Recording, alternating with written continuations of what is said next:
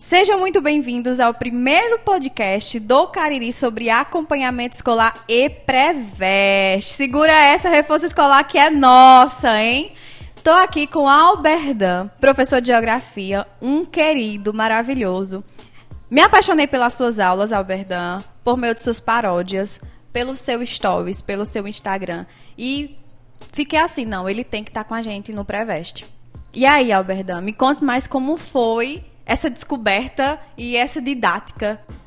Bom, agradeço primeiro pelo convite, né? Não só o convite de estar gravando aqui o podcast, mas também pelo convite de trabalhar junto com você este ano, né, que vai ser maravilhoso. Vocês que estarão conosco serão muito bem-vindos, serão muito bem tratados, porque além de tudo a gente olha por vocês e a gente vai trabalhar por vocês. Verdade. Então, a Larissa conheceu o meu trabalho através do Instagram, né? Eu já venho iniciando esse trabalho desde o ano passado, mas eu me descobri a partir do meio do ano, né, que fez totalmente a mudança no meu trabalho, que antes eu não trabalhava, Larissa, com paródias. Eu trabalhava apenas dando aula normal, simples aulões. E a partir de eu vi um vídeo que deu muito resultado e eu disse, agora eu preciso trabalhar com paródias, preciso conquistar um público maior. Então essa didática fez totalmente diferencial, né? conseguir através dela um público maior de pessoas, de elas entenderem que o conhecimento geográfico não está apenas nas quatro paredes, também está na música. Sim. Né? O conhecimento geográfico não está apenas em livros, dizer, ah, vai ser difícil, porque se for apenas em livros, é muito difícil. Mas se for através de uma música que você goste, você aprende. Mas você também ouve muitas críticas, apesar de você trabalhar dessa forma, né? Porque diz, ah, você vai para a aula dele porque você vai aprender a cantar. Eu disse, que bom, espero que cante. né? Porque assim se canta é porque aprende. Mas vamos lá, geografia é uma matéria que é muito decorativa. Então tem alguns termos que a gente precisa estar tá ali Sim. na memória bem refresquinhos, né? E eu acredito muito que a música a gente pode esquecer de algumas coisas, mas música é algo que, que fica na gente que não sei, não sei explicar. Mas, óbvio que tem explicações científicas, isso é fato. Mas marca muito a gente, e a depender daquela situação, principalmente situação de pré-vestibulando, né? Que é uma pressão em si mesmo, dos outros, da família, sociedade, querer aquele curso e tal. Então, assim, acaba aqui levando a matéria, né? Porque tem gente também que não gosta de daquela de geografia, da matéria decorativa em si, que às vezes eles querem só estar tá focados ali nas exatas, biológicas Sim. ou português, redação, e esquece das outras. Você acaba levando de uma forma diferente o ensino da geografia e a percepção deles, para que no momento de prova, por exemplo, eles podem não lembrar do conteúdo, mas eles vão lembrar da música, certeza. Sabe por quê? Eu tenho um prof... tinha um professor de química e que tava todo mundo tirando nota baixa. Ele disse: vocês vão fazer uma paródia com a música do filme é, Tropa de Elite sobre as, os elementos químicos. Até hoje eu lembro. E eu fazia o oitavo ano. Então vê só como é surreal. É, então, sabem? Tem muita gente que não tem essa percepção de que a paródia em si ela vai muito mais ajudar do que prejudicar. O aluno não vai lá só para cantar. Óbvio que não, né? E aí tem os conteúdos, né, que você fornece para os seus seguidores no Instagram. Sim. Conte-me mais sobre isso.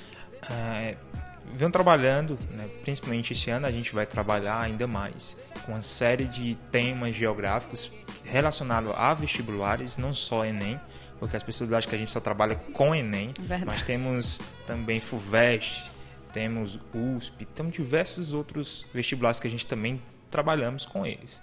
Né? Então, este ano eu vou fazer uma série de postagens no meu Instagram relacionada a isso, de uma forma que eu falo. Aqui eu tô falando bem formal, mas durante a minha aula eu me solto. Pois se solta aqui também, que é uma prévia do que os meninos vão ter. Isso é verdade. Eu danço, eu rebolo, eu brinco, eu choro com os alunos. E eu choro de verdade, né? Então, é, no meu Instagram eu vou fornecer esse conteúdo através totalmente gratuito, isso fica bem claro, né? Porque o Instagram é gratuito, é a melhor rede social do atual momento. Verdade. Né? E espero que eles possam acompanhar e trabalhem com isso. E voltando para as paródias, quais são os resultados dessa didática? Nas paródias elas apresentaram, podemos dizer que 250% de aumento nas redes sociais. O número se elevou completamente pelo fato que os alunos diziam: Eita, como é engraçado, não faz sentido. Eita, mas faz sentido. Né? As paródias ela, ela entra na minha, na minha vida e na vida dos alunos né, para acrescentar aqueles que eles já sabem. E o resultado é gratificante. Você entrar numa sala com 40 pessoas, com 3.600, 800 pessoas, como já foi para Minas, né? E todo mundo cantando sua paródia, né? Como eu falei anteriormente, choro com os alunos, porque quando você escuta todo mundo cantando sua paródia, você se solta completamente. Então, a, a didática da paródia eu acho maravilhosa, né? Muitos professores já trabalham com isso, né? Mas na geografia em si, poucos trabalham. Sim. Porque geografia não é tão fácil, como você estava falando anteriormente também, da perspectiva dos alunos ah, vamos deixar as humanas para lá, porque a gente está uhum. focado só em medicina. Uhum. Mas se a gente trabalha claro, você dá ter um peso maior naquilo que está pedindo para o vestibular, né, para o que você precisa. Mas a gente não deve esquecer das outras. E quando você não esquece da geografia e aprende com música, isso é fascinante. E que se for comigo, né, com as minhas, melhor ainda. Tá vendo aí, gente? Já pegou o jabá aí? Com a Alberdan, tá bom? No nosso pré-veste. Aguardo vocês. Vamos lá. E o aluno? Eu, a gente estava conversando sobre que o pré-veste, o aluno ele precisa ser protagonista, não é verdade?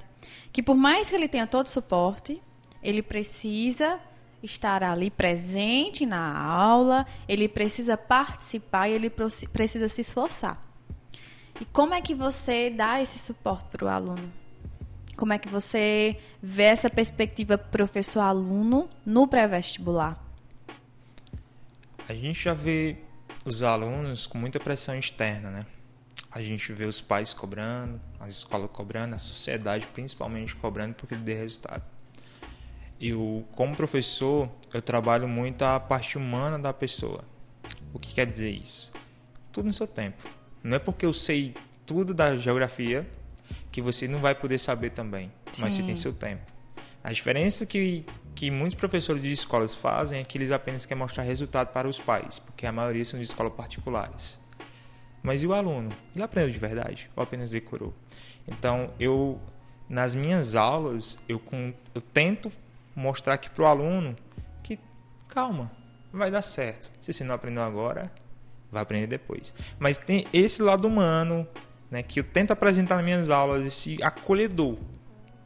As pessoas gostam disso, né? Eu venho de uma, uma família muito humilde, né? Aqui na cidade de Juazeiro, desde a minha infância, eu morava e moro no, no bairro mais pobre de Juazeiro, né? Tive diversos amigos e apenas um dos dos amigos que eu tive na minha infância está vivo, os outros já estão todos mortos por conta da droga, infelizmente, né?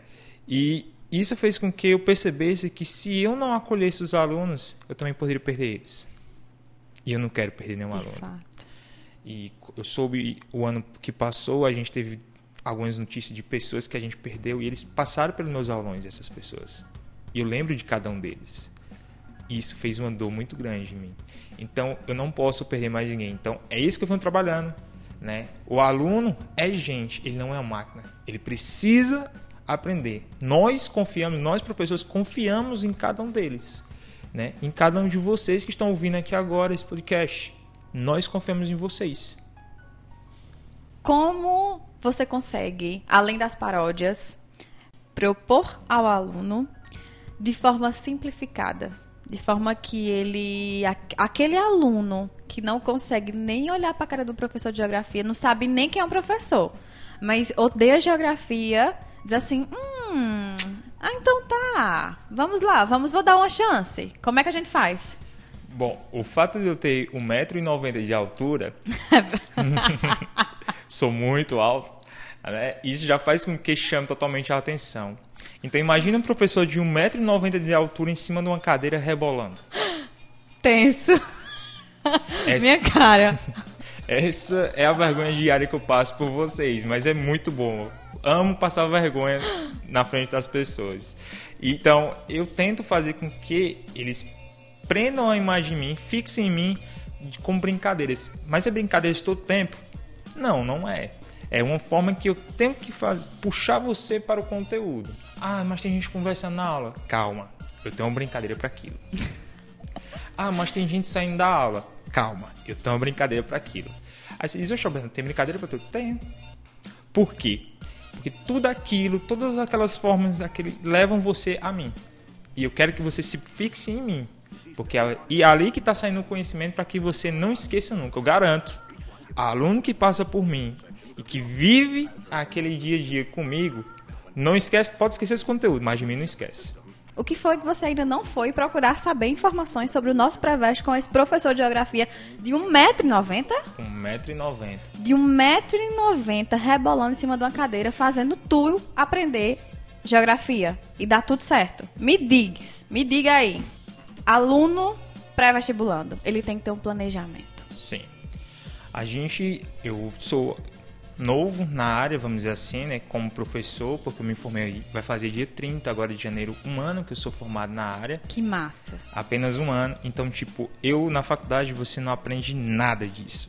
Aluno que vai para a faculdade achando que você vai aprender alguma coisa, você aprende sim, aprende o conteúdo, mas como viver na faculdade você não sabe de nada. Eu acho que com exceção de medicina, é. e olhe lá, e olhe lá, porque segundo os meus tios, o que vão aprender no, nas residências. Sim ninguém aprende nada. É verdade. De prática. Então, o planejamento é essencial para os alunos de pré-vestibular, certo? Primeiro, você tem que entender a primeira dica é essencial.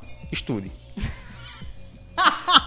Mas aí você pergunta, como estudar o Bernardo? Cara, eu tô lá jogando meu League of Legends, né? Todos os dias, eu amo jogar League of Legends, eu não tenho paciência para ficar vendo vídeo aula na internet, nada disso. Você tem como, mas se você faz o planejamento, eu garanto, eu sou um professor de geografia com 25 anos de idade, jogo League of Legends porque é o melhor jogo para você estudar geografia, tem cartografia, tem diversidade cultural, enfim, tem diversas coisas lá. Então, uh, você faz esse planejamento, tem diversos sites na internet que faz planejamento, você estuda duas horas por dia, depois para três, nossa, quatro, quando você percebe, você já está em oito horas por dia. Só que você não deixou de jogar seu LOLzinho, né? Então você sempre vai ter tempinho para os seus jogos, você sair de casa um pouco, para o seu namorado, entendeu? Mas tudo isso, o planejamento é essencial. E tem sites que fornecem esse planejamento. Tem, uma, é, tem o Projeto Medicina, é um dos melhores sites que tem. Então, diversos sites têm como você fazer esse planejamento, Clarice. Para você, alunos queridos que jogam League of Legends, eu tenho vários que, olha, no, no reforço mesmo, que tem professores também que jogam e que fica, ó, bate papo antes de entrar pra sala. Eu já tô indo plat, platino, sei lá. Platina. É, platina, não sei o que, não sei o que. Então, tá vendo aí, ó, o quanto você pode aprender com geografia. Olha aí que massa.